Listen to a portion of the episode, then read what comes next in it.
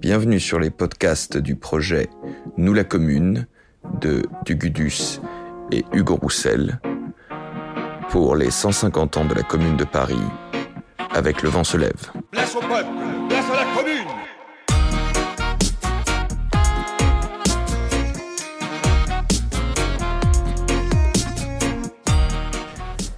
Aujourd'hui, nous recevons Mathilde Arère, historienne de l'ordre et du désordre au XIXe siècle. Bonjour Mathilde Arère. Bonjour Hugo. Euh, alors nous allons parler aujourd'hui de la garde nationale qui est quand même euh, la cheville ouvrière de, de la révolution communaliste euh, du 18 mars 1871. Mais cette garde nationale n'apparaît pas sous la commune, elle apparaît bien avant. Et donc l'idée va être de retracer un petit peu l'historique de cette garde nationale qui apparaît donc en juillet 1789.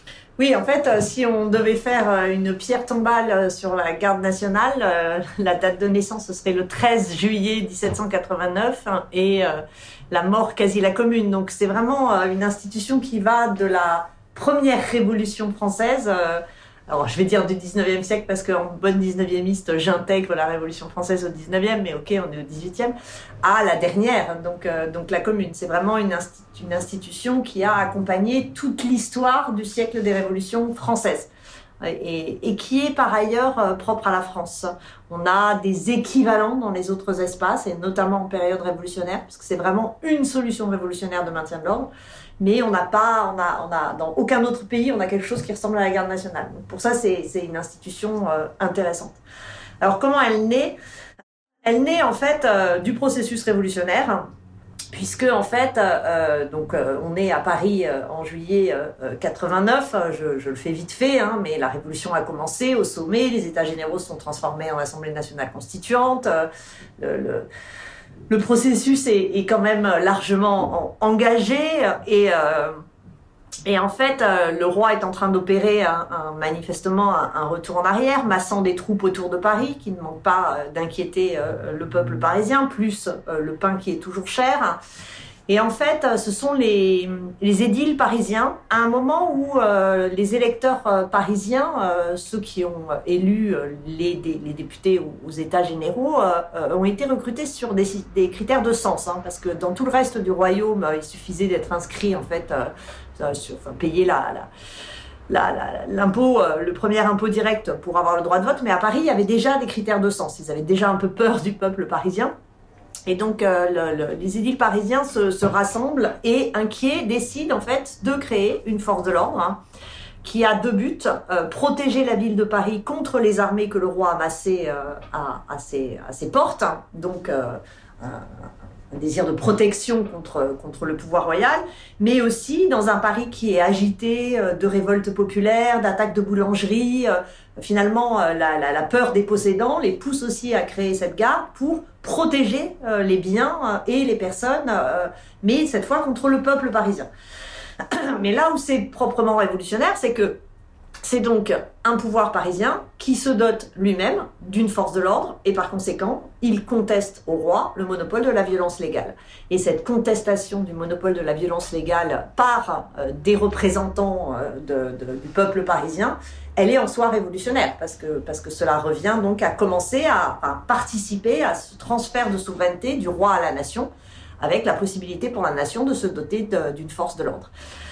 Et donc, ce qui est décrété au début, c'est que ceux qui serviront dans la garde nationale sont ceux qui sont électeurs. Donc, dès le début, il y a un couplage entre l'urne et le fusil, euh, qui est propre à toute l'histoire de la garde.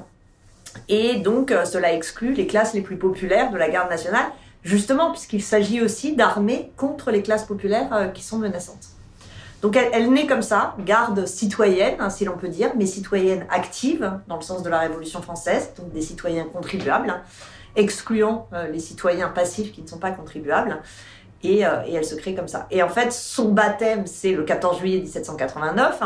Elle n'est pas encore vraiment constituée. Elle a été décrétée la veille. Donc, euh, je veux il n'y a pas encore euh, euh, des bataillons. Enfin, tout ça est, est, sur le papier et assez peu encore couché sur le papier. Mais elle participe à, la, prise de la Bastille du côté des insurgés évidemment, hein, puisque euh, ça, participe de, ce qui se passe ce 14 juillet. Donc euh, c'est aussi un moment où des forces de l'ordre ont rejoint le désordre, et ça c'est bien ce qui, qualifie euh, un phénomène révolutionnaire. Et ensuite, elle est euh, auréolé donc de cette participation, d'autant que sa cocarde, parce que pour la distinguer, il n'y a pas d'uniforme au début, ils n'ont pas les moyens d'avoir un uniforme, donc pour distinguer une force de l'ordre, on lui donne une cocarde. Et la cocarde qui est choisie pour la garde nationale, est au début une cocarde aux couleurs de Paris, euh, rouge, et, rouge et, et, bleu. Et finalement, on choisit une cocarde tricolore, bleu, blanc, rouge, avec ce blanc qui en fait n'est pas le blanc de la monarchie comme on a pu le dire souvent, mais euh, la reprise du tricolorisme des révolutions bataves et, et américaines. Et donc c'est elle qui a la cocarde euh, tricolore. Et ensuite, elle est organisée qui plus est euh, sous, euh, sous le commandement de Lafayette. Hein, et elle va ensuite être euh, une force de l'ordre très présente pendant toute la révolution de, de, de 89 à, la suite. Ce qu'on peut rajouter donc sur cette force, elle est, donc reconnue dans la Déclaration des droits de l'homme et des citoyens, c'est l'article 12 euh, qui dit que voilà, des, enfin, la, la, force publique doit être instituée pas pour l'intérêt de quelques-uns, mais pour l'intérêt de tous. Et donc c'est bien, c'est bien la garde nationale. Et en gros, c'est une force de l'ordre donc citoyenne. Donc d'abord, elle est composée de citoyens. Elle n'est pas professionnelle, elle n'est pas casernée. Elle, elle, est composée de gens qui servent euh, à quelques jours par euh, par euh, mois ou en cas de, danger. Mais ça n'a rien à voir avec les autres forces de l'ordre. Elle n'est pas soldée, euh, du moins à cette époque, elle n'est pas soldée. On verra que c'est un problème qui va se poser au moment de la commune, mais à l'époque, elle n'est pas soldée. Et euh, elle n'est pas là pour défendre euh, le roi, euh, elle est là pour défendre la Constitution et l'Assemblée qui représente la nation. Et donc, c'est toute la particularité de la garde nationale. Les autres gardes avant étaient des gardes royales qui défendaient le roi, alors que là, non. Mais résultat, c'est une garde qui peut, si elle considère que le pouvoir se retourne contre la Constitution, les droits de l'homme, etc., elle peut aussi se retourner contre le pouvoir. D'une certaine façon, la garde nationale, c'est le bras armé euh, du droit de résistance à, à l'oppression. Elle, dans son esprit, elle peut se retourner contre le pouvoir si le pouvoir devient tyrannique. Et alors, euh, il y a cette, euh, ce, ce, ce, moment finalement où le roi vient à Paris et il est reçu à la fois par Lafayette, qui est devenu chef de la garde nationale, mais également par le premier maire de Paris, euh, Sylvain Bailly. Donc il y a un lien finalement entre euh, la première commune entre guillemets et euh, la garde nationale, même si la première commune apparaît en 1792. Mais oui non, parce que euh, le, le, au moment, euh, au moment de, de, de, la création de la garde nationale, les édiles parisiens se proclament aussi commune. Donc en fait, la première commune, elle date de juillet 89 aussi. 92, c'est la commune insurrectionnelle. Hein. Mais, euh, mais la première commune, le moment où le mot euh, enfin, ressort, hein, parce qu'on sait bien qu'il vient, euh, qu'il vient d'avant, mais c'est en 89 et là aussi ça, ça participe du processus de transfert de souveraineté du roi à la nation. Donc et de même que on a la même chose d'ailleurs dans tout dans, dans ce qui n'est pas encore les départements mais ce qui va devenir les départements sous peu ce qu'on appelle la révolution communale. C'est-à-dire que dans tout un tas de villes villages du royaume c'est encore un royaume à l'époque se créent des municipalités qui sont plus ou moins désignés, plus ou moins élus de façon démocratique, hein, c'est variable d'un espace à l'autre, et euh, elles, toutes ces municipalités qui se créent se donnent des gardes nationales. Donc euh, donc c'est un processus qui est sur tout le territoire. Suite à la Grande Peur euh, qui a lieu ouais. en, au mois d'août 89. Ouais. Et donc il y a ensuite cette fameuse nouvelle fête qui est organisée le 14 juillet 1790, donc fête de la fédération, ouais. d'où le terme de fédéré. Oui, alors la fédération, c'est les fédérations de garde nationale, déjà euh, en, en, 80, en 90, euh, avec en plus, le, enfin, le phénomène de fédération des gardes nationales sous la Révolution française est, est complexe, parce qu'il y a des fédérations euh, qui sont révolutionnaires, mais il y a aussi des fédérations contre-révolutionnaires. Il y a euh, des, des, des... De toute façon, comme la garde nationale, c'est ça qu'il faut vraiment comprendre, c'est tous les citoyens, en tout cas tous les citoyens actifs, hein, c'est quand même 60% des hommes en âge de voter, hein, donc euh, c'est un nombre important, forcément, euh, on a tout le panel des opinions politiques. Donc on a des gardes nationaux euh, monarchiens, on a des gardes nationaux euh, jacobins, enfin jacobins de l'époque, on a des gardes nationaux euh, très radicaux, on a, on a toujours tout, la garde nationale a toujours été divisée euh, politiquement. Et en fait, dans toute son histoire, c'est intéressant, c'est qu'il y a, y a une double tendance. Une tendance qui vient d'ailleurs plutôt euh, des citoyens et de la garde, donc du bas si on peut dire, euh, euh, qui essaie d'organiser la garde sur des modèles politiques, avec des bataillons, je, je, fais à grands traits, de droite et de gauche, enfin, donc, ou monarchistes et républicains, vraiment, donc ils essaient de s'organiser de façon politique. Et d'en haut, le pouvoir qui fait tout pour éviter que cette garde nationale ne s'organise de façon politique. Et une des solutions qui est trouvée, c'est que l'organisation de la garde soit strictement territoriale et que donc euh, on ne puisse servir que dans la compagnie euh, du lieu où l'on réside. Et bah, dans un quartier, on a forcément une pluralité euh, d'opinions, même si, bon, évidemment, si on a un quartier ouvrier, il y a plus de chances d'avoir représentation. C'est pour ça qu'il y aura toujours une différence entre les bataillons de l'Est de Paris et de l'Ouest de Paris, ne serait-ce qu'à cause de la sociologie politique de la ville. Mais quand même, ça évite les problèmes. Et donc, dans toute son histoire, c'est très net sous la monarchie de Juillet, quand on y reviendra, je pourrais donner des exemples, mais il y a cette tentative tentation de, de, de, faire de la garde finalement des partis armés, hein, des, forces politiques armées, et le pouvoir qui n'a de cesse de casser ça et, euh, d'éviter que ça, ça, ça s'organise. Donc en 89 et 90, des gardes nationales sont créées un peu partout sur le territoire. Il y a des compagnies qui sont dominées euh, par des contre-révolutionnaires. Ça ne veut pas dire que tous les, gens à l'intérieur de la compagnie sont contre-révolutionnaires, mais quand les officiers sont contre-révolutionnaires et la, moitié du corps euh, l'est aussi, euh, les quelques républicains, bon, ils, se font porter pour pas pour pas servir dans la garde. Et l'inverse étant vrai. Hein. Et donc les gardes s'organisent par fédération. Et donc, on a des fédérations contre-révolutionnaires et des fédérations révolutionnaires. Et le, le, 14 juillet 90, euh, pour l'anniversaire de la prise de la Bastille, est décidé de faire une fête de la fédération où, en fait, euh, les fédérations, évidemment pas toutes, parce que ça serait, ça serait beaucoup trop de monde, mais les fédérations euh, de tout le royaume montent à Paris pour, pour défiler devant la nation, devant le roi, prêter serment. et donc, c'est l'arrivée des, des, des, des fédérations. Il faut que j'aille voir ce que c'est. Voilà, donc les, les, les, fédérations de la garde nationale, euh, la fête de la fédération, c'est ça, hein, c'est un défilé de troupes. Hein, c'est, euh, de toute façon, il suffit de regarder des images, euh, on les voit bien qui défilent, qui, qui passent, qui tournent sur le champ de Mars et, et, qui prêtent serment.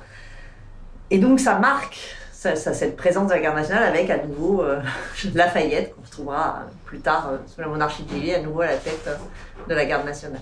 Et effectivement, le roi, ce jour-là, prête serment, prête serment et jure fidélité à la Constitution. De sa place, il n'a pas voulu monter à l'hôtel de la patrie. Contrairement à Lafayette euh, et à Talleyrand qui dit ouais. la messe à ce moment-là. Et euh, ce serment, il ne va donc pas le respecter. Et euh, c'est ce qui non. nous amène au 10 août 1792 et à la constitution de la, la commune insurrectionnelle. Et alors, ce jour-là, quel, euh, quel, quel rôle joue la garde nationale? Alors, entre-temps, la garde nationale s'est étoffée, s'est structurée. Euh, euh, c'est lié d'ailleurs beaucoup aux sections, c'est-à-dire que euh, chaque, chaque bataillon est attaché de plus en plus euh, aux sections parisiennes. Et donc, on retrouve la division des sections. On sait qu'il y a des sections qui sont plus ou moins radicales. et dans ces cas-là, leur, leur bataillon suit en général la radicalisation de la section. et d'autres qui, sont, qui restent plus loyaux.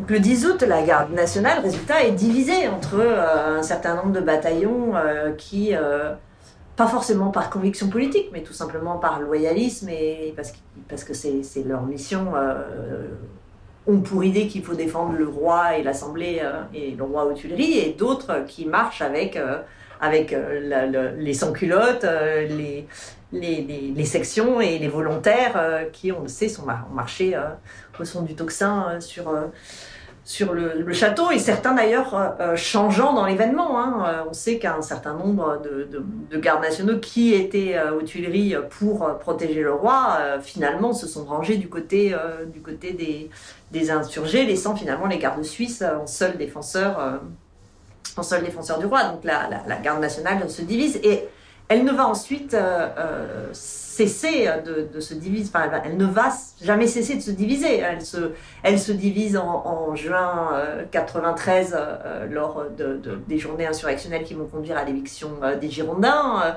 elle se divise en septembre 93 euh, lors des journées des sans-culottes qui vont conduire à l'adoption euh, du maximum général. Donc il y a toujours, il y a toujours des divisions avec avec à ce moment-là bah, des, régiments euh, plus euh, girondins et des bataillons. Enfin, c'est pas des régiments, il n'y a jamais de régiment dans la guerre nationale, c'est bataillons et compagnies, donc des bataillons, des compagnies euh, plus, plus girondines et des, et des compagnies plus, plus montagnardes, de même qu'après il y aura des, des compagnies plus, plus hébertistes, plus, plus robespierristes. Enfin, ça, ça ne fait que rendre compte, c'est un observatoire intéressant de, des divisions théoriques, ce qui fait que finalement, aucun, aucun pouvoir euh, n'a vraiment pris le risque de s'appuyer euh, sur la garde nationale. On dit beaucoup que euh, en 93, d'ailleurs c'est ce qu'on reproche à la garde nationale par la suite, d'avoir été les janissaires de Robespierre. c'est beaucoup plus compliqué parce que, parce que une partie des bataillons, en Thermidor, le, le, libère et, le protège alors qu'il est réfugié à l'hôtel de ville, mais une autre partie des bataillons pose l'arme et rentre chez soi et le laisse finalement euh, se faire arrêter. Donc, euh, donc l'histoire de la garde est une histoire de division en fait.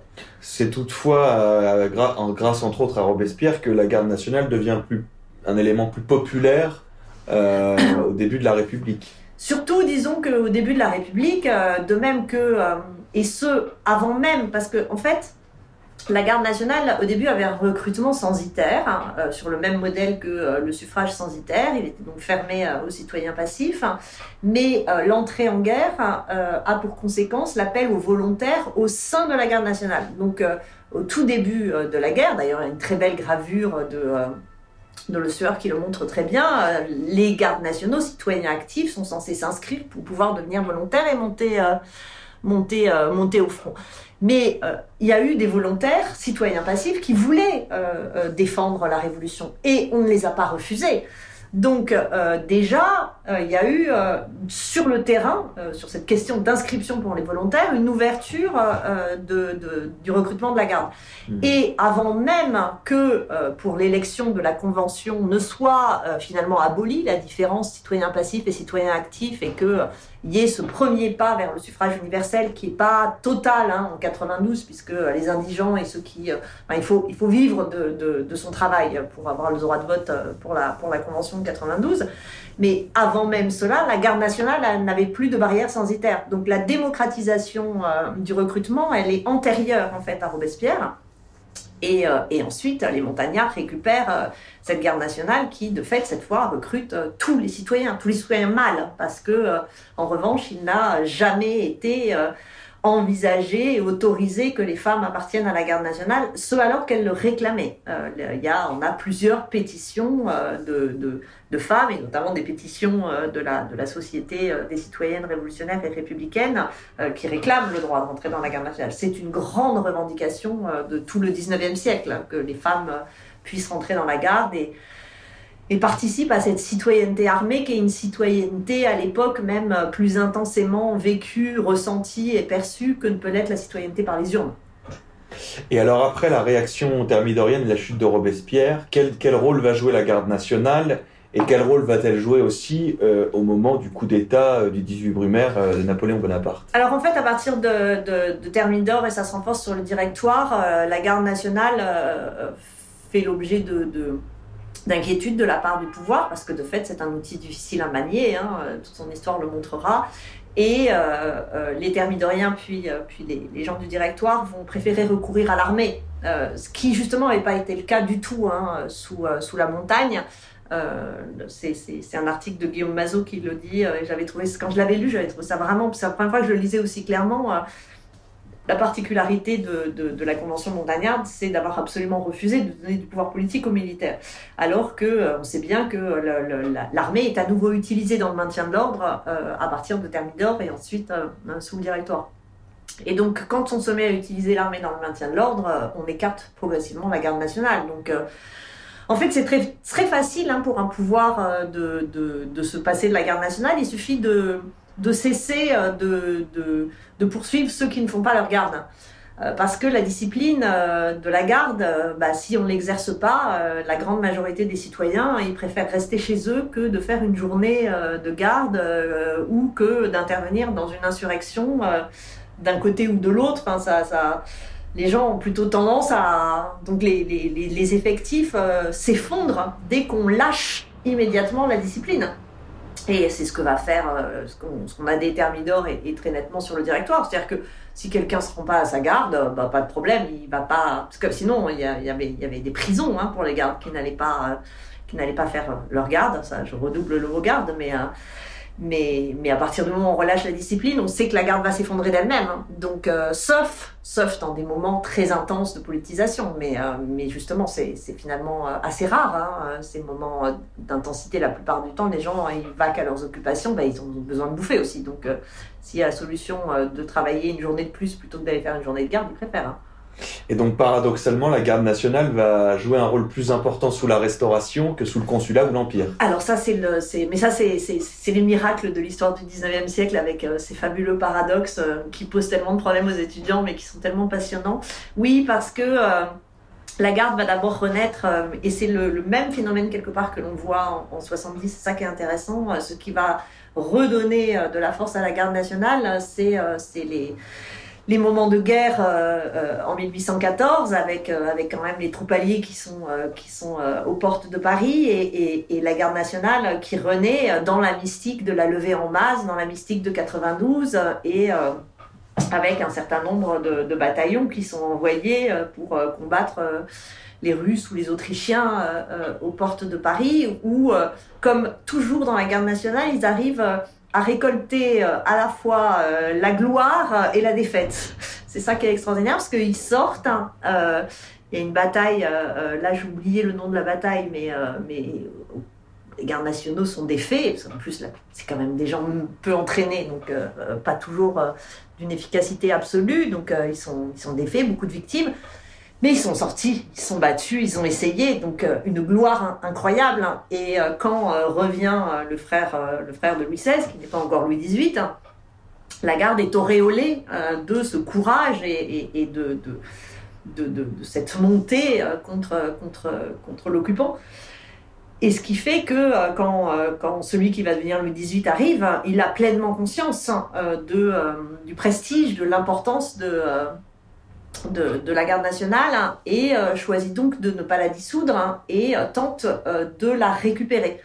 c'est pour ça que il a pu, dans les, dans les moments de son retour, se présenter en uniforme de la garde nationale. Alors un uniforme qu'il a épuré du rouge de parce que l'uniforme de la garde nationale était un uniforme tricolore aux trois couleurs qui étaient les siennes au départ et qui ensuite étaient devenues celles de la Révolution. Euh, la cocarde est devenue la cocarde blanche, hein. euh, mais euh, il y a cet attachement à la garde nationale et, décide de ne pas la dissoudre. Et alors là, il y a en plus un moment très particulier qui dure peu de temps, mais qui est intéressant dans l'histoire de la garde, parce que le, deuxième frère de Louis XVI, donc l'âme désormais frère du roi, le comte d'Artois qui deviendra Charles X, tente en fait de faire de la garde nationale sa propre milice. Et il pour le faire, il a finalement le bon poste pour parce qu'il a réussi à être commandant de la garde nationale de Paris. Et donc, il va essayer, euh, euh, en épurant euh, le, cadre, en s'assurant pour que ce soit des proches de, des, ultras essentiellement, hein, qui soient nommés officiers, parce que sous la Restauration, les officiers sont nommés, alors sous la, sous la Révolution française, les officiers étaient élus. Il, il est pas loin de parvenir à faire euh, de la garde parisienne, en tout cas. Hein, euh, c'est un peu plus compliqué dans les, euh, dans les départements. Même s'il est enfin, il est commandant de la garde nationale du royaume, il arrive à commencer à faire sa milice personnelle.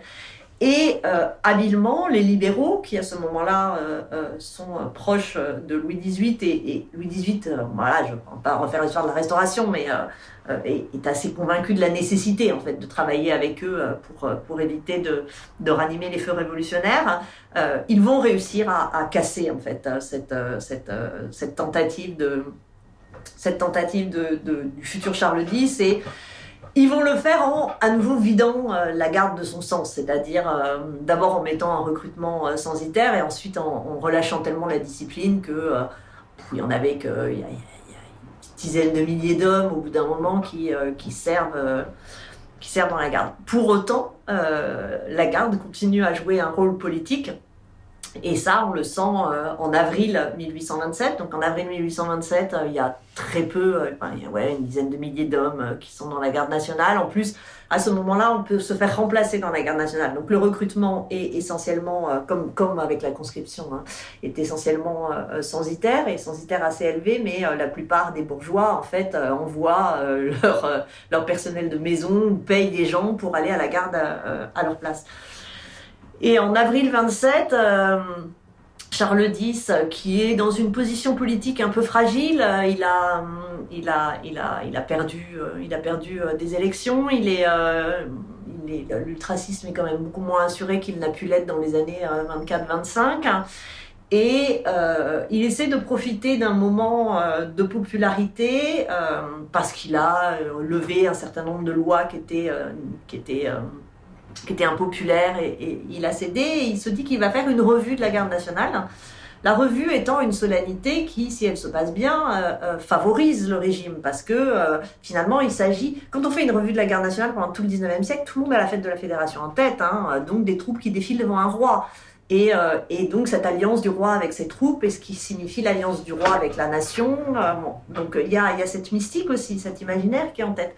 Donc il veut faire une revue il fait passer sa revue, elle se passe bien, du moins quand lui passe, euh, les, les, troupes euh, ont des vivas euh, en faveur du roi, sauf que quand après passe la calèche des ministres et, et, et, des, des, princesses, des cris s'élèvent, à bas Villèle, à bas les traités, donc les traités c'est les traités de 1814 et 1815, et, bas les jésuites, on est à un moment anticléricaliste, et, résultat, en revenant, euh, le, ministre euh, Villèle euh, convainc Charles X de dissoudre la garde nationale parisienne.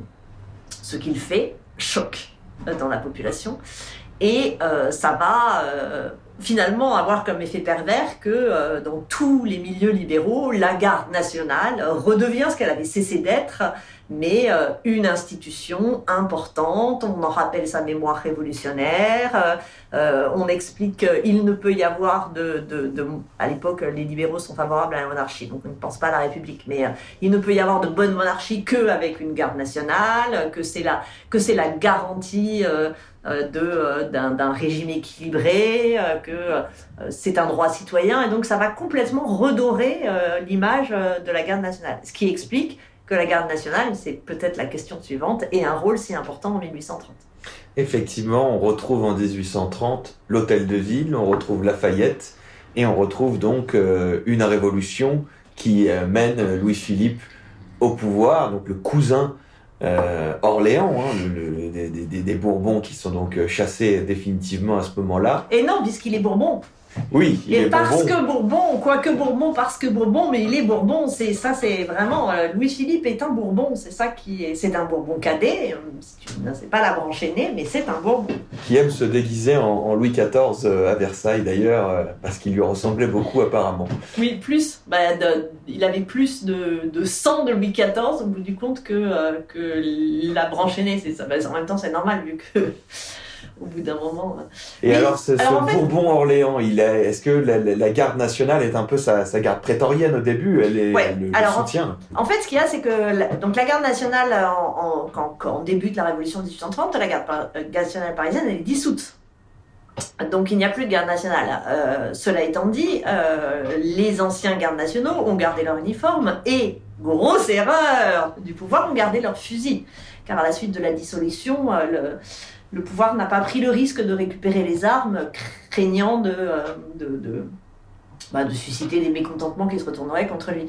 Et en fait, dans le feu des événements de 1830, euh, les anciens gardes nationaux ont des réflexes de mobilisation du voisinage, hein, qui sont des réflexes absolument classiques hein, dans, dans, dans, dans, les phénomènes euh, révolutionnaires du moment. C'est-à-dire que les voisins se rassemblent, voient bien que la révolution est en train de se faire, euh, se rassemblent en général d'ailleurs chez leur ancien capitaine, hein, parce que parce qu'ils ont l'habitude finalement de, de, de discuter avec cet homme-là, qui ont été leur qui était leur capitaine trois ans avant, c'est pas si loin, qu'ils ont continué à se voir, parce que faut voir que la garde nationale c'est une sociabilité de mecs, hein, c'est des gens qui euh, une fois par mois se retrouvaient au corps de garde, euh, buvaient des coups, invitaient des vivandières, bon voilà, c'est c'est un groupe de mecs, ils ont l'habitude de fonctionner entre eux, donc dans le feu de l'événement, ils se rassemblent et ils ont exactement le même réflexe que le 13 juillet 1789, c'est-à-dire euh, euh, trouver une solution à leur double peur. Première peur, euh, bah, la restauration dure de Charles X et, la répression par, par les forces de Charles X, donc protéger finalement cette révolution qu'ils peuvent soutenir euh, et éviter, euh, éviter d'être massacrés par, euh, par les gardes royaux, et de l'autre, empêcher les, les, désordres populaires, ce qu'ils interprètent comme des désordres populaires, empêcher les pillages, protéger les biens. Et donc ils se reconstituent naturellement en garde nationale. Hein. et ils ne participent pas vraiment à la révolution, c'est-à-dire que on va pouvoir voir isolément des gardes nationaux qui, qui, qui, sont dans la prise de l'hôtel de ville, dans la prise des Tuileries, mais qui participent plus individuellement. Et à côté de ça, on a des compagnies qui se reforment à l'échelle du voisinage, dans le cadre de la mobilisation des bourgeois du voisinage, dans un souci de défense des biens des personnes et des, et des lieux de pouvoir. Et de fait, dès le, dès le 29 au soir le 30, c'est déjà organisé, euh, il y a euh, devant les bâtiments euh, des gardes nationaux qui font des, qui font des, patrouilles et, et qui protègent. Mais c'est une garde qui est évidemment acceptée par la population, puisqu'il y a toute cette mythologie de, de 89, de tout ça, et, que le garde est bien vu parce qu'elle est renée dans la Révolution, parce qu'elle a été dissoute par Charles X et que son retour marque bien euh, le, fait que Charles X euh, euh, est déchu. Donc, donc elle est bien acceptée et très habilement. Le gouvernement provisoire qui s'est constitué autour des députés libéraux, Lafitte et, et, aussi donc Lafayette, dès euh, le 31, euh, décide de recréer la garde nationale. Et, et c'est aussi révolutionnaire de recréer la garde nationale. Ça, ça participe de tout ce, tout ce qui se fait en 1830, de ce retour de 89. Et ça retourne tellement en 89 que l'on retrouve à la tête de la garde nationale le même général aux cheveux blancs euh, qui était celui qui était à sa tête à la fête de la fédération. Donc, euh, donc la boucle est bouclée. En fait, euh, toute la, stratégie, euh, on dirait de nos jours, de communication euh, euh, du nouveau pouvoir, qui est un pouvoir malgré tout, qui souffre d'un déficit de légitimité. bon, il est Bourbon, mais il est Bourbon cadet, et puis la légitimité bourbonne, on va pas trop l'activer en 1830, donc il n'a pas vraiment de légitimité dynastique, pas vraiment de légitimité divine. pendant longtemps, il la refuse. Bon, il va flirter avec un peu plus tard. Et, euh, et, en fait, il lui faut une légitimité populaire, hein, euh, laquelle est fragile. Et donc, en fait, ils vont fabriquer, grâce à la garde nationale, une espèce de légitimité populaire hein, en euh, se servant de la garde qui acclame le roi pour donner à lire euh, le, le, soutien populaire au pouvoir. Et, euh, ils l'orchestrent et ils le mettent en scène par une grande revue, une fois de plus, hein, qui est passée fin août au Champ de Mars, comme par hasard, hein, donc euh, sur les lieux mêmes de la fête de la Fédération, et euh, qui est une revue. Euh, euh on dit que Louis-Philippe, au sortir de cette revue, aurait dit à, je ne sais plus s'il le dit à Lafayette ou, ou à un ministre, mais cela vaut mieux pour moi que le sacre de Reims. Mais, euh, et donc, euh, le problème, c'est qu'un pouvoir qui, euh, dans ses, les premiers moments, s'est à ce point servi d'une institution, la garde nationale, pour donner à lire sa légitimité, et, là, et, là, et là, a fait d'elle, finalement, le représentant des combattants de 1830, ce qu'elle n'est pas tout à fait, tout en l'étant aussi, c'est là que c'est compliqué mais, et, de, chercher dans le soutien et dans les acclamations des gardes nationaux euh, euh, la, la, preuve de la légitimité populaire d'un roi sans légitimité solide, euh, après ils sont un peu coincés avec cette garde et ils vont être obligés de la garder, justement. Et donc, euh, c'est ça qui est, très intéressant, c'est que dans l'histoire de la garde nationale, le moment le plus long où les effectifs ont été le plus nombreux, le plus maintenus, c'est pendant la monarchie de juillet, où on a, euh, en gros, sur tout le règne, donc quand même 18 ans, 60 euh, 000 hommes en armes dans Paris qui servent dans la garde nationale. Et donc, elle est très attachée à, la monarchie de juillet. C'est avec la commune ces deux moments les plus forts et puis les débuts de la Révolution. Et alors, quel rôle va-t-elle jouer dans la chute de Louis-Philippe et la révolution donc de février 1848 Eh ben, comme d'habitude, elle n'est pas là où on l'attend. Alors, pendant le règne, euh, Au tout début, elle le soutient. hein. La garde nationale a réprimé euh, l'émeute de 32, de juin 32. La garde nationale a réprimé l'émeute de 34. Alors, moins l'émeute de 39, mais aussi parce que l'émeute de 39 est une émeute un dimanche et, euh, et le bourgeois parisien fait sa partie de campagne euh, euh, au bord de la Marne. Donc en fait, c'est d'ailleurs ceux qui ont fait l'émeute en 39 l'ont fait exprès le dimanche. La garde nationale n'était pas là. D'autant que si la garde nationale est utilisée par la répression dans le pouvoir, c'est pas trop pour son efficacité, hein, qui est quand même assez limitée, mais pour son utilisation justement symbolique. Dire que la garde nationale réprime les émeutes, hein, euh, c'est dire qu'on n'est pas dans une révolution. C'est dire que si les anciens, ceux qui ont été érigés euh, en euh, vainqueurs de 1830, continuent à soutenir Louis Philippe, hein, c'est bien la preuve, hein, dans le discours officiel, que ceux qui se soulèvent ne sont que des factieux, ne sont qu'une minorité. Donc, ils ont besoin de la garde nationale pour, pour ces raisons symboliques et, et, ouais, symboliques. Je ne trouve pas le deuxième mot. Donc, donc elle est, elle est, même si, en fait, ils essaient de la mettre à l'écart. Hein, euh. D'abord parce qu'elle n'est pas très efficace, ensuite parce que politiquement c'est très coûteux quand des citoyens meurent. En 32, il y a des, il y a des gardes nationaux qui meurent et c'est coûteux. Enfin, de- de- quand des soldats ou des, ou des gardes municipaux meurent, bon ben voilà, c'est dans leur travail, mais là c'est donc ils la mettent bien à l'écart. Mais en revanche, ils montrent en permanence qu'elle a participé. Et en 48, les choses ont changé. Les choses ont changé parce que euh, d'abord, les républicains ont réussi à prendre pied dans la guerre nationale. Et ils ont réussi à la faveur euh, de, euh, du fait que sous la monarchie de Juillet, la monarchie de Juillet a renoué avec les traditions de la Révolution française, savoir que les, les officiers de la garde nationale sont élus.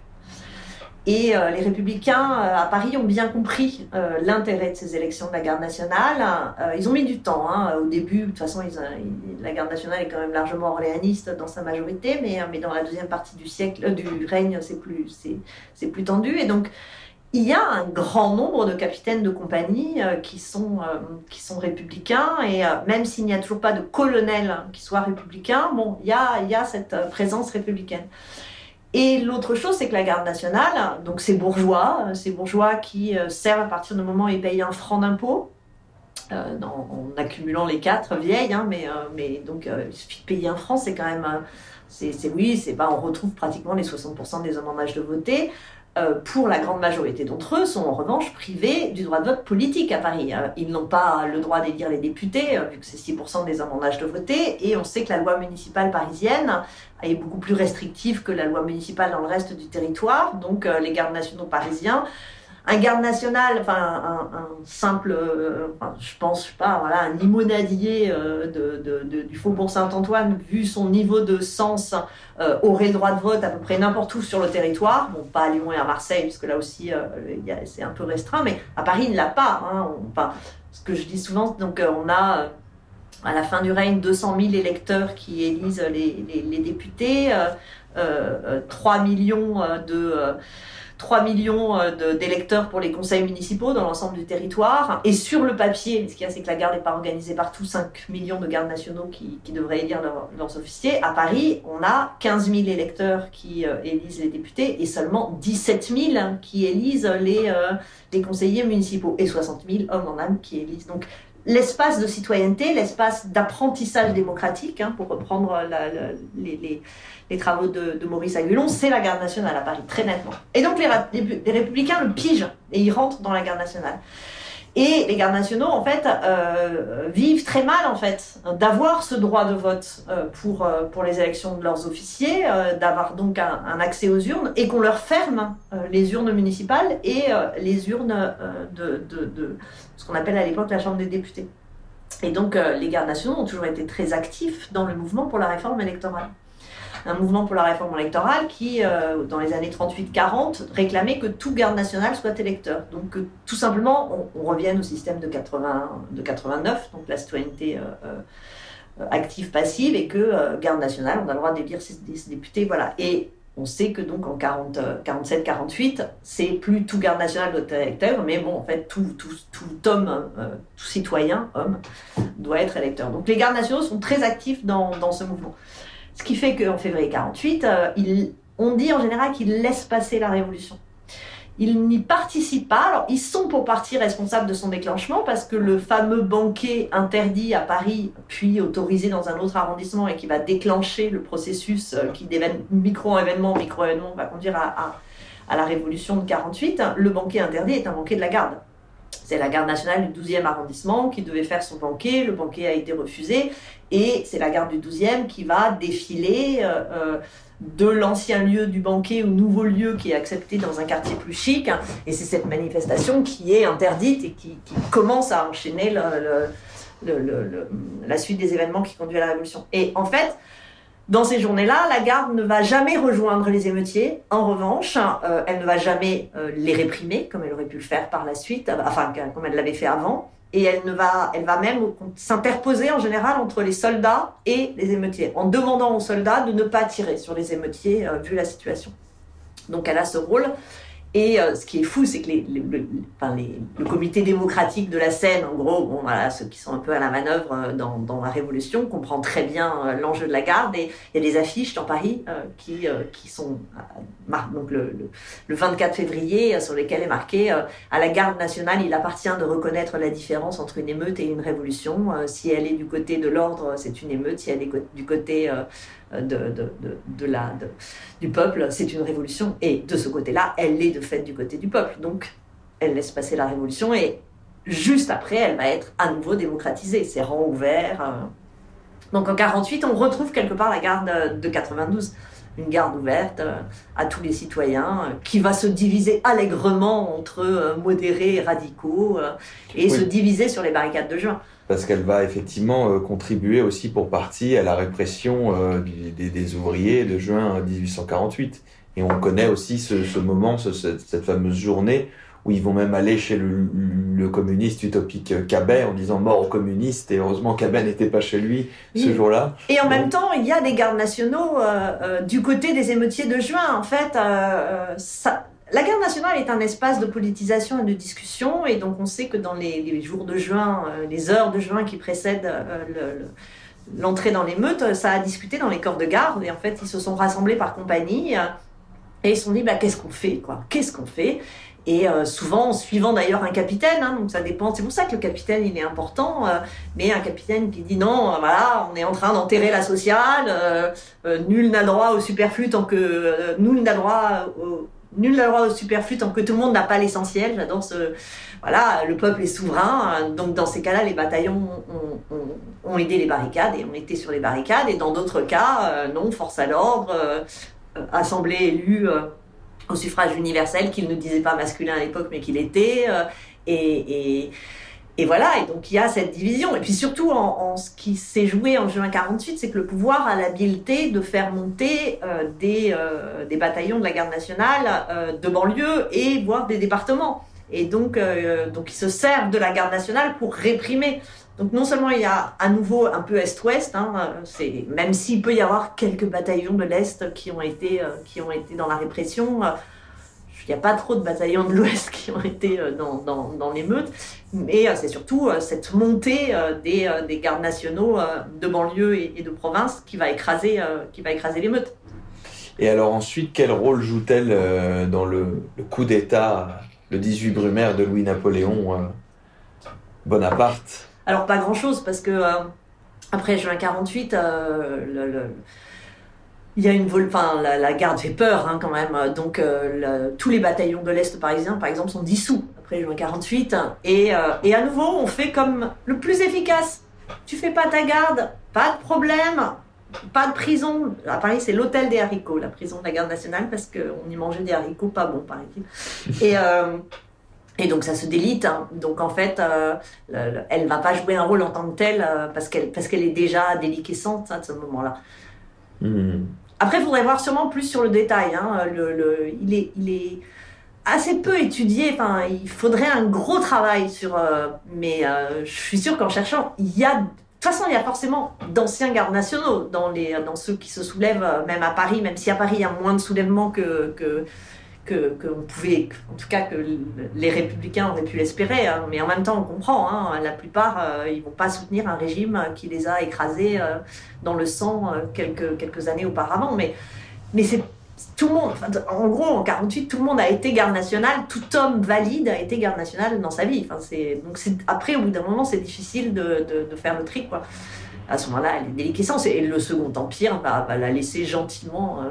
donc il continue, ouais, il y a quelques postes de garde avec euh, des jolis gardes nationaux en bonnet à poil parce que c'est mignon et puis parce que ça donne quand même l'impression, voilà, c'est le paysage, c'était difficile de la supprimer. Il y a un coup politique trop grave, hein, alors que euh, la maintenir à inaugurer les chrysanthèmes et, euh, faire le salut à l'empereur quand il sort, là, pas de problème. Donc elle est, présente, mais elle n'a pas vraiment de rôle sous l'Empire. Donc pendant 20 ans, elle joue un rôle résiduel jusqu'au moment de la guerre franco-prussienne où là, euh, Napoléon III réactive donc cette, euh, cette garde nationale.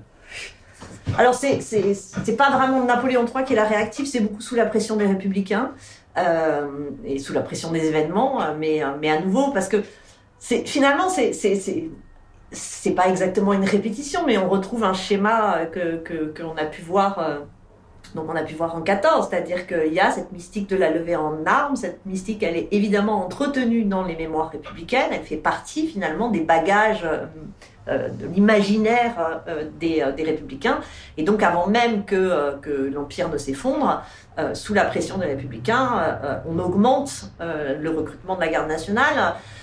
Et, et après, le, après le 4 septembre, là, c'est considérable. Hein.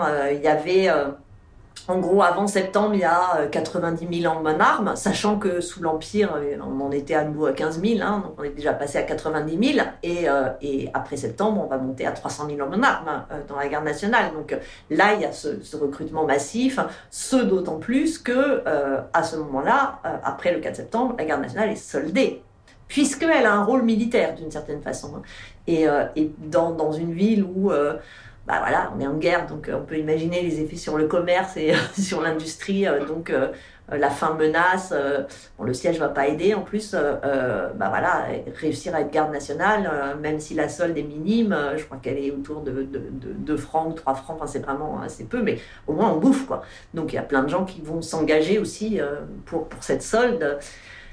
Et ça va être comme, comme comme en 14, euh, parce qu'on sait que le, gouvernement de défense nationale euh, euh, ne veut pas engager. Enfin, ils auraient pu faire sortir tous les gardes nationaux de Paris. Enfin, les 300 000 hommes qui sortent, enfin, sauf qu'ils font des micro-sorties peu défendues, peu soutenues par les autres forces armées, et à chaque sortie de la garde nationale, c'est des morts. Mais à chaque fois qu'il y a des morts, euh, il y a des martyrs, donc il y a, la, gloire à chaque fois de la garde nationale n'en est que plus, n'en est que plus croyant, euh, croissante, quoi. Et, c'est là qu'on retrouve donc des, les éléments euh, les plus radicaux, notamment des blanquistes comme Alors, ce qui, ce qui, se passe, c'est que donc dans le Paris, à partir de, d'octobre et jusqu'à janvier, Paris est en siège. Donc Paris est, est, est coupé du reste du, du territoire. Euh, la garde nationale n'en est pas moins sur place en armes. Elle a été équipée des fusils de dernier cri. Euh, une souscription lui a donné des canons, mais elle est là, on ne la fait pas sortir. elle tourne en rond d'une certaine façon avec euh, deux effets. D'abord, elle va euh, commencer à jouer un rôle dans les quartiers euh, d'organisation, c'est-à-dire que bah, voilà, elle va faire le ravitaillement, elle va s'occuper de, la police au sens large, donc les rues, la tranquillité publique, mais aussi, je sais pas moi, s'il y a une carrière, enfin une carriole qui se renverse, les gardes nationaux rétablissent la circulation, enfin un truc de base quoi. Donc elle devient très importante dans les quartiers, elle devient quasi incontournable, et par ailleurs ça discute. Et euh, ces discussions ont des effets de politisation, de conscientisation et de radicalisation. Et effectivement, dans l'Est surtout, hein, euh, des, euh, des, personnalités, là, cette fois beaucoup plus radicales, vont réussir, à nouveau à la faveur du droit d'élire les officiers, de prendre la tête d'un certain nombre de bataillons, Florence à Belleville, Blanqui, d'autres se portent à la tête. Et pendant ce temps-là, dans les, arrondissements de l'Ouest, euh, les effectifs, au contraire, s'effondrent. Parce que, euh, parce que d'abord, il y a, y a, quand même beaucoup de gens qui ont pu partir avant le siège, hein. donc euh, il y a un grand déséquilibre. de toute façon, on le voit, hein, c'est les plus riches qui peuvent partir, donc restent sur place les pauvres. En plus, il y a quand même pas mal d'habitants de banlieue qui se sont réfugiés dans Paris. On sait des Prussiens, or, or ces banlieues qui sont, enfin, ces banlieusards qui sont arrivés à Paris, ils sont plutôt de, nature, ils s'installent et ils sont sont plutôt radicaux, donc ils rejoignent, ils rejoignent les, bataillons les plus, révolutionnaires. Donc on se retrouve le, bataillon de Blanqui, le bataillon de Florence, le, il y en a d'autres aussi. ça, ça, c'est quand même. alors que les autres, les autres s'effondrent et, dans cet espace, ça se radicalise, radicalise, radicalise, radicalise. Et et en, est-ce que je passe directement à ça ou pas Mais euh, oui, enfin, c'est ça, ça va expliquer qu'ils vont ensuite s'organiser en comité et en fédération, parce que parce qu'il y a eu tout ce processus euh, de conscientisation, de politisation, euh, d'attrition des effectifs des, des, bâtiments les, des, bataillons les plus modérés, et, au contraire de renforcement des effectifs des bataillons. Pour autant, le, le, jour du défilé des troupes prussiennes sur les Champs-Élysées, une partie des gardes nationaux et euh, de la population parisienne voulaient tenter le, coup de feu hein, euh, lors de, lors de, ce, défilé. Les bataillons modérés, à ce moment-là, sont encore suffisamment présents et, et, comptent suffisamment pour empêcher qu'il se passe quelque chose lors du défilé. Parce qu'à deux reprises, il y a eu la journée révolutionnaire du 31 octobre 1871, puis celle du, 20, 70 euh, et celle du 22 janvier 1871. À deux reprises, ils ont essayé de déjà de proclamer la, commune, et ils n'y arrivent pas. Euh, quand, les, quand les Prussiens défilent sur les Champs-Élysées, euh, stratégiquement, ils ne, ils, ne, bougent pas.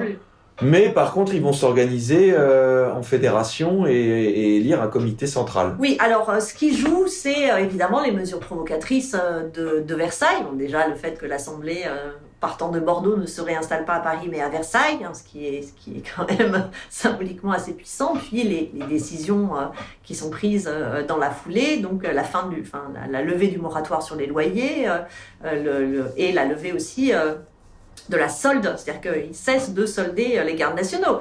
Et en fait, ces deux mesures sont une catastrophe absolue pour, euh, pour une population parisienne qui, pour euh, une grande majorité, est dans une situation financière atroce. Mais il n'y a pas de travail à Paris. Les, les, gens ne trouvent plus de travail et les gens crèvent de faim. Enfin, c'est, Est-ce qu'on pourrait comparer la suppression des 30 sous de la garde nationale à la suppression des ateliers nationaux en 1848, quelque part? Enfin, en tout cas, dans la, mmh. dans la potentielle provocation euh, le pouce au crime, le pouce à la révolution. Oui, oui, oui, avec évidemment, à chaque fois qu'on compare, il faudrait montrer les différences. Mais, euh, mais oui, bien sûr, hein, mais, mais c'est individuellement, c'est très très grave pour ceux. Parce qu'il y avait, il y avait non seulement tous les hommes qui s'étaient engagés dans la garde nationale, hein, qui étaient soldés, et puis il y avait des femmes qui s'étaient engagées dans la garde nationale, qui s'y étaient engagées comme ambulancières, qui s'étaient engagées comme vivandières, hein, et qui touchaient, alors une solde évidemment, comme d'habitude, vu la période, euh, moitié inférieure à celle des hommes, mais euh, néanmoins, qui, et d'un seul coup, c'est donc des centaines de milliers de personnes qui savaient qu'elles pouvaient compter sur de quoi s'acheter une miche de pain et, euh, et, un petit complément, et qui n'ont plus rien du jour au lendemain, et qui par ailleurs doivent payer un loyer. un truc, euh, donc on comprend que, que, que, que, ça ait tant soit peu euh, fait monter la tension entre, entre une grande partie de la population parisienne et, et, et, et Versailles. Et dans ce contexte, effectivement, les, la garde nationale commence à donc, se créer en fédération, une fédération qui n'est que parisienne. D'ailleurs, c'est assez marrant parce qu'au bout du compte, elle existe, la garde parisienne. Il y a toujours eu une garde parisienne avec un état-major. Mais évidemment, là, c'est quelque chose, parce qu'il y avait un état-major à l'époque, mais il était euh, fidèle au pouvoir, il était euh, euh, nommé par le pouvoir. Là, c'est un contre-état-major insurrectionnel, si on peut dire, hein, qui se crée en, comité, qui publie d'ailleurs immédiatement un texte tout à fait clair dans ses positions contre le gouvernement de Versailles, qu'il accuse de défaitisme, c'est pas faux, de monarchisme, c'est vrai, et, qui rentre dans une dynamique d'opposition. Mais là où, Thiers va le, sentir, c'est que, ce qu'on dit toujours le 18 mars, c'est le moment où il va récupérer les canons. Il a essayé avant, hein, il a essayé autour euh, des premiers jours de mars, hein, euh, de la première, enfin, après le 10, hein, euh, il a essayé en, justement en s'appuyant sur ce qui restait de bataillons modérés, en essayant de convaincre les bataillons modérés de rendre les canons qu'ils gardaient eux. Et en fait, même là, il n'y arrive pas. Il n'arrive pas à récupérer. Il y a des canons. Alors, je sais plus s'ils sont autour du Louvre ou des Tuileries, mais ils sont dans, ce quartier des, palais, quoi. Et ça marche pas en fait. Euh, même les bataillons modérés ne, jouent pas le jeu et, c'est là qu'il va devoir envoyer l'armée pour récupérer parce qu'il il n'arrive plus à compter sur les bataillons modérés pour, essayer de récupérer les canons de la garde. Et c'est d'ailleurs la garde nationale qui réunit les canons euh, sur les buts euh, populaires euh, de Belleville et Oui, de, oui, de bah, parce qu'ils ont bien conscience de- du risque, hein, donc donc ils les mettent à l'abri euh, sur les différentes buts. hein. Alors il y en a, il y en a à d'autres endroits. C'est là que un tiers essaie de les récupérer, mais n'y parvient déjà pas. Et, et les autres, elles sont elles sont protégées sur les buts. ouais. Et donc dans la nuit du 17 au 18 mars, il fait arrêter Blanqui et il envoie la troupe pour se saisir des canons, mais euh, la situation se, se retourne et la, la garde nationale joue un rôle euh, très important, euh, y compris sur la butte, avec euh, Bergeret qui crie le, le, le fameux Vive la ligne, et cette fraternisation, et ensuite c'est la garde nationale qui se saisit des points stratégiques. Finalement, Oui. euh, la révolution du 18 mars se fait parce que la garde nationale euh, réussit à prendre Paris ensuite. Oui, alors pas que, c'est-à-dire que la garde nationale sans la population, c'est pas possible. Le 18 mars, euh, sans les femmes qui se mettent à, Bien sûr. Euh, Il y y a Edith, Edith Thomas a un très beau terme euh, que je trouve très juste. Plutôt que de dire fraternisation, elle dit neutralisation. Et je trouve ça assez juste parce qu'il y a eu des fraternisations. Ça, c'est. euh, mais c'est surtout une neutralisation au bout du compte. C'est euh, crosse en l'air. Quoi. Et Mhm. euh, crosse en l'air ne veut pas forcément dire qu'on rejoint. La fraternisation, c'est s'ils étaient restés et qu'ils avaient combattu avec. En fait, ils partent après, hein, pour, euh, pour une majorité d'entre eux, à, à quelques exceptions près, euh, qui vont rester. euh, mais, euh, mais donc c'est plus une neutralisation.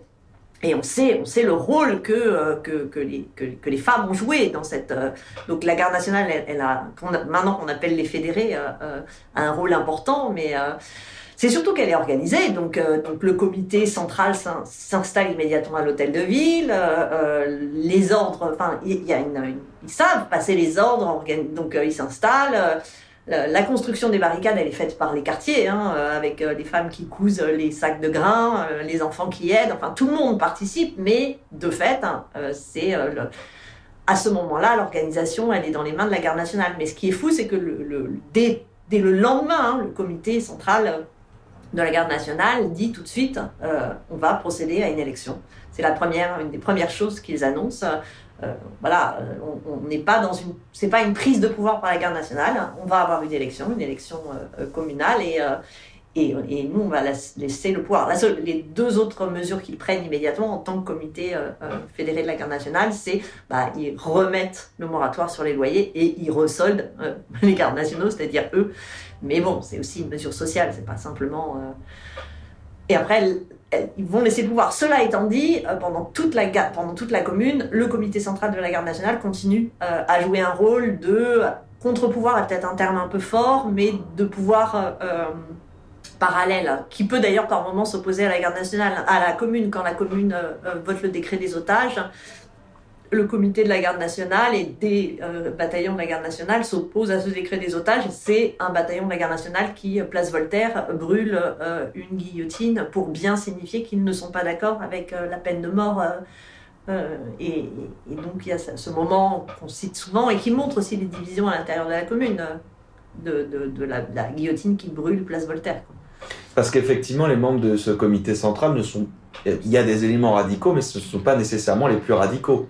On trouve finalement des républicains relativement modérés qui Oui. veulent surtout éviter euh, Oui, oui, de on perdre la guerre. Alors on trouve la, la, la- la même division qu'au sein de la commune. euh, je parle de commune au sens de pouvoir communal élu le 26 mars et euh, voilà. euh, et de façon générale, on trouve cette division. Donc on trouve, on trouve des des républicains sociaux, des on, trouve des néo-robertistes, des néo-hébertistes, euh, mais euh, mais euh, mais qui, qui ne vont pas aussi loin finalement que les internationalistes. On trouve aussi des internationalistes, hein, mais ils sont dans une proportion à la fin. J'allais dire tout aussi modéré, je dirais presque plus modéré que même dans, dans la commune, parce qu'il y a eu aussi, ils ont plutôt réinvesti le, le- pouvoir communal, ou alors localement d'autres instances de pouvoir.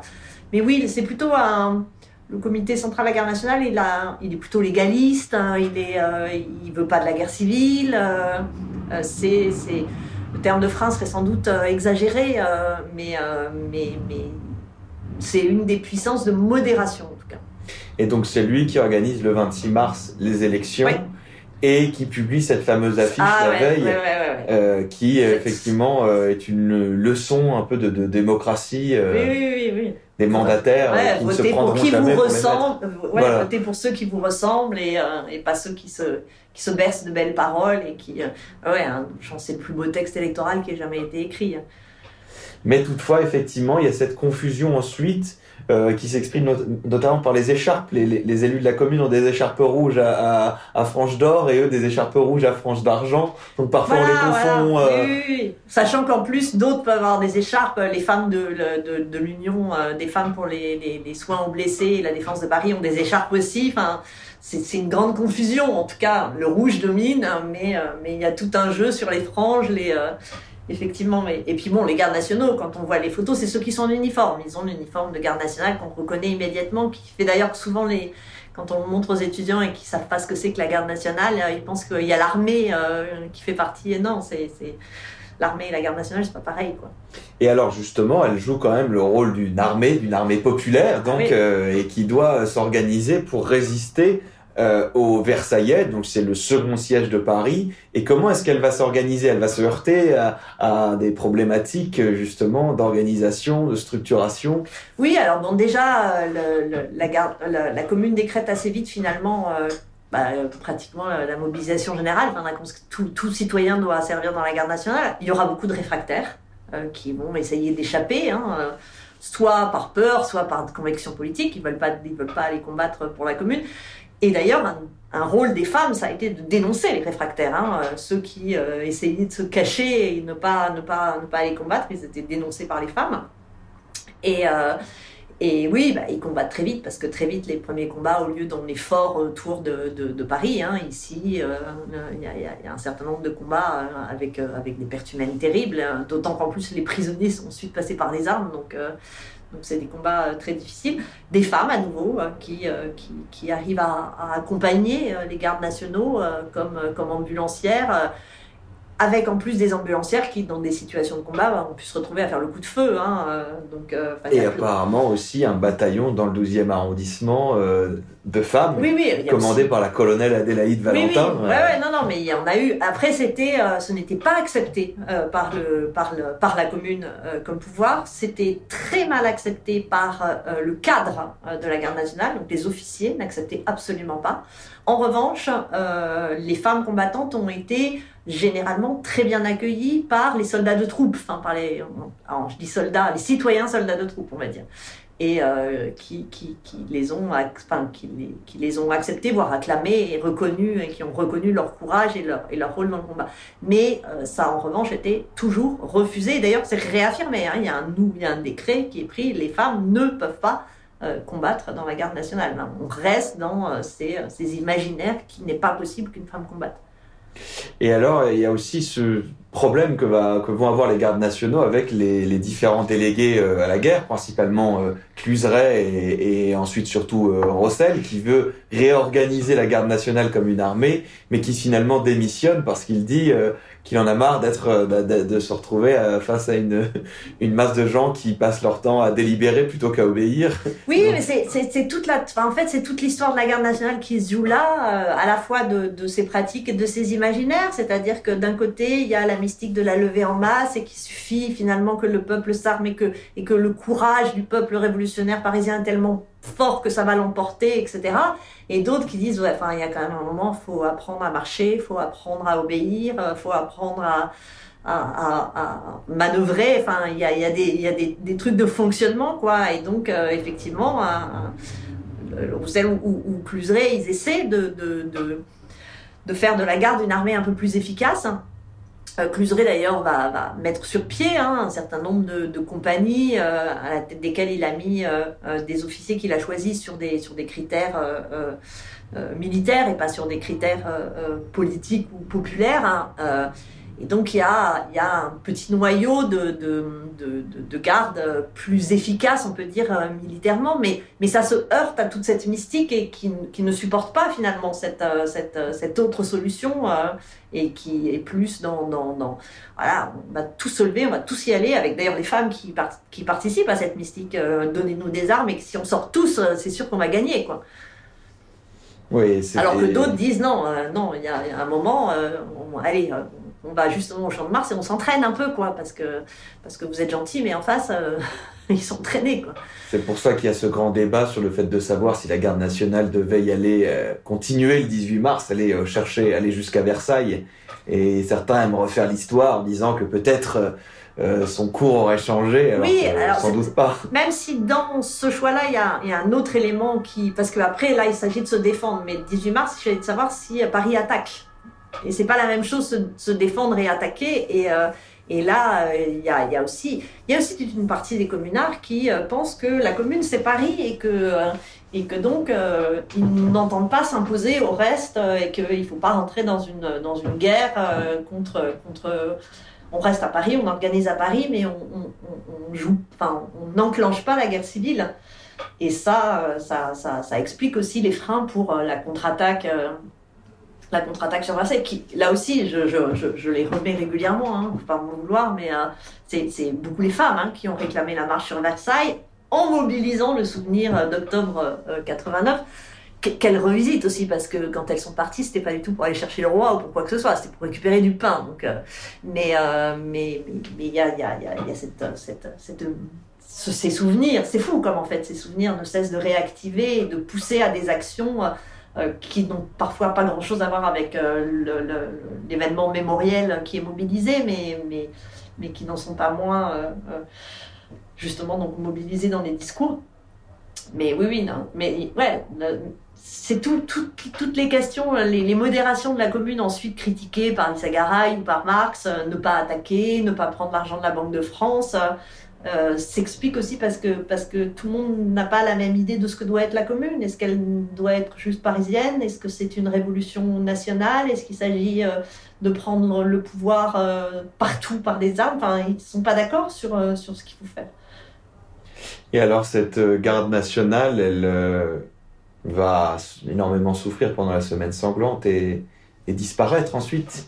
Bah, la garde nationale, donc, euh, bah, c'est les combattants de, de, de la semaine sanglante, avec des gens qui les ont rejoints, hein, euh, notamment des femmes euh, qui n'étaient pas. euh, avec aussi beaucoup de gens qui sont débinés, parce que la, stratégie qui est mauvaise hein, au moment de la, semaine sanglante, c'est-à-dire d'abord les laisser rentrer sans envoyer de troupes contre eux, et puis l'appel aux barricades avec chacun se défend sur son quartier et pas du tout d'organisation de la défense. Voilà, c'est facile de dire maintenant après coup que c'était une erreur stratégique. Bon, cela dit, il y a des gens sur le coup qui disaient que c'était une erreur stratégique, mais, mais, mais ça a permis aussi un, ça a permis à beaucoup de gens de, quitter l'uniforme et d'en profiter pour se terrer. Hein. Ça, ça, il y, a eu, il pas mal de désertions. Ceux qui ont tenu, euh, qui se sont battus jusqu'au bout, euh, euh, là, ont fait preuve d'un courage terrible, parce que justement, ils étaient moins nombreux, euh, parce, que, parce, que, parce que les combats étaient acharnés. Et, de fait, euh, le, le, les derniers qui ont tenu jusqu'au dernier moment, euh, ils sont battus euh, comme, comme, euh, comme des lions. Enfin, c'est euh, très impressionnant. La résistance des derniers fédérés, elle est, elle est très très impressionnante. Et donc, euh, oui, bah, de, son dernière bataille euh, dans le, le Père Lachaise, le lendemain, il y a encore quelques petits combats. On dit que la dernière barricade est tombée. Euh, oui, de la Fontaine. Oui, de la Fontaine, ouais, même s'ils ne sont pas tous d'accord. Mais bon, en tout cas, la plaque, elle est là-bas, on va dire peu importe, de toute façon, voilà, c'était fini, quoi. Euh, et, et c'est bien pour ça que le fameux mur s'appelle le mur des fédérés. Hein. Et les gens savent souvent pas que les fédérés, c'est les gardes nationaux, et, euh, qui ont été euh, fusillés, puis, puis ensuite ensevelis à, son pied. Et c'est là qui est intéressant, c'est que à Versailles, ils hésitent en fait à refaire la stratégie de 48, à savoir euh, demander aux gardes nationales de province de monter pour la répression. Et donc, euh, ça ne veut pas dire, euh, c'est pas un choix stratégique, ils n'ont pas besoin, hein, même en 48, ils n'avaient pas besoin, c'est un choix symbolique. Mais c'est un choix symbolique qui permet de dire, on continue à utiliser la garde nationale dans euh, notre, notre, notre, comment dire, notre symbolique politique, euh, ce qui, en 48, et Thiers s'y refuse. Finalement, c'est l'armée. C'est l'armée et ça suffit. On n'a pas besoin. En fait, d'une certaine façon, euh, ce qui n'est pas encore tout à fait en place en juin et qui l'est euh, en, en 71, la légitimité que confère le suffrage universel euh, masculin à l'Assemblée élue est supérieure à la nécessité d'employer la garde nationale pour justement, justement donner cette nécessité. Si la monarchie a à ce point utilisé la garde nationale, c'est justement parce qu'elle n'avait pas la légitimité que pouvait conférer un, un suffrage même plus large. Hein. si elle avait eu un suffrage censitaire même avec un, sens beaucoup plus bas, elle aurait pu, mais on n'a pas de légitimité populaire avec un sens à 200 francs. Ça, c'est juste pas possible. Or, l'Assemblée de 48 avait déjà la légitimité du, suffrage universel, mais elle a continué à jouer sur euh, les, euh, outils symboliques euh, de légitimité populaire qu'était la garde nationale. En 71, Thiers n'a plus besoin de ça. En fait, il, va, il va se contenter de la légitimité des urnes. Et c'est l'argument qui est utilisé pour la dissolution de la garde nationale, du coup? Pas, non, pas tel quel. Ce qui est, ce qui est utilisé, c'est que de toute façon, la, la, la, dissolution, elle est, elle est mise en place euh, euh, au cœur de, des discussions sur la, sur la, loi, euh, sur la loi militaire. Et, comme on va mettre fin à la conscription et qu'on va avoir du, du, service militaire obligatoire, il n'y a plus besoin de garde nationale. Parce que souvent, ce qui a aussi permis de maintenir la garde nationale, c'est que comme on était dans un système de conscription avec une armée très réduite, hein, c'est ça qui est, une fois de plus, c'est ces paradoxes géniaux du 19e siècle. Hein, euh, à chaque fois qu'il euh, euh, y a eu des tentatives de, de dissolution, de suppression de la garde nationale, les militaires ont toujours défendu la garde nationale parce qu'en fait, elle servait de formation minimale aux armes. À partir du moment où on va penser un service militaire obligatoire et que donc tous les citoyens devront, alors évidemment avec des exemptions qui vont d'ailleurs être limitées dans le temps, mais mais avoir euh, un minimum de formation militaire. Euh, l'argument de la garde nationale comme réserve quelque part euh, et comme formation, les il y a les doubles aspects, c'est à la fois la réserve au cas où, avec la mystique de la possibilité de la lever en masse, et, et, et la formation, ça, ça tombe, et donc il n'y a plus besoin de garde nationale. Donc elle disparaît complètement et récemment il a été question de restaurer la garde nationale, soi-disant. Euh, Emmanuel Macron en tout cas a mis en avant une nouvelle garde nationale. Oui mais ça ça avait rien à voir, c'est pas c'est pas une garde nationale citoyenne. Euh, enfin voilà, en fait c'est je sais pas très bien ce qui ce qui mettait derrière le terme. C'est assez enfin qui est assez inquiétant, c'est que les tout premiers à, vouloir rétablir de la garde nationale, c'est euh, le Front National. Hein. Euh, Marine Le Pen, en, 2002, euh, a déjà dans son programme un rétablissement de la garde nationale, mais quand on y regarde de plus près, il s'agit en fait d'armer une partie de la population contre une autre, c'est-à-dire de, de, jouer des affrontements dont elle se nourrit en armant. Enfin, elle fonctionne en Charles X, hein, d'une certaine façon, à ce moment-là.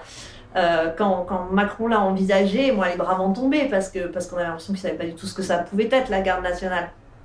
Et, euh, il, n'envisageait pas que euh, tous les hommes et donc maintenant ce serait impossible de faire autrement toutes les femmes d'un certain âge effectuent ce, type de service, ce qui changerait largement la donne. Hein, Enfin, il y a, si tiers euh, supprime la garde nationale, c'est aussi parce que ben, cette continuité, cette possibilité qui est dans Paris ou dans notre ville, parce que la garde nationale peut jouer un rôle, euh, je veux dire, dans, la révolte des canuts, euh, la garde nationale en 31, elle est du côté des canuts, hein, parce que les officiers sont canuts. Donc, et, enfin, tout pouvoir au 19e siècle a bien compris que c'était un instrument pour le moins dangereux à manier. Donc, je, pense qu'il avait plus un imaginaire euh, un imaginaire américain de la garde nationale, mhm. où là il s'agit euh, d'une force, là, voilà, ce que n'est pas la garde, essentiellement obéissante, euh, enfin, c'est pas du tout la même chose.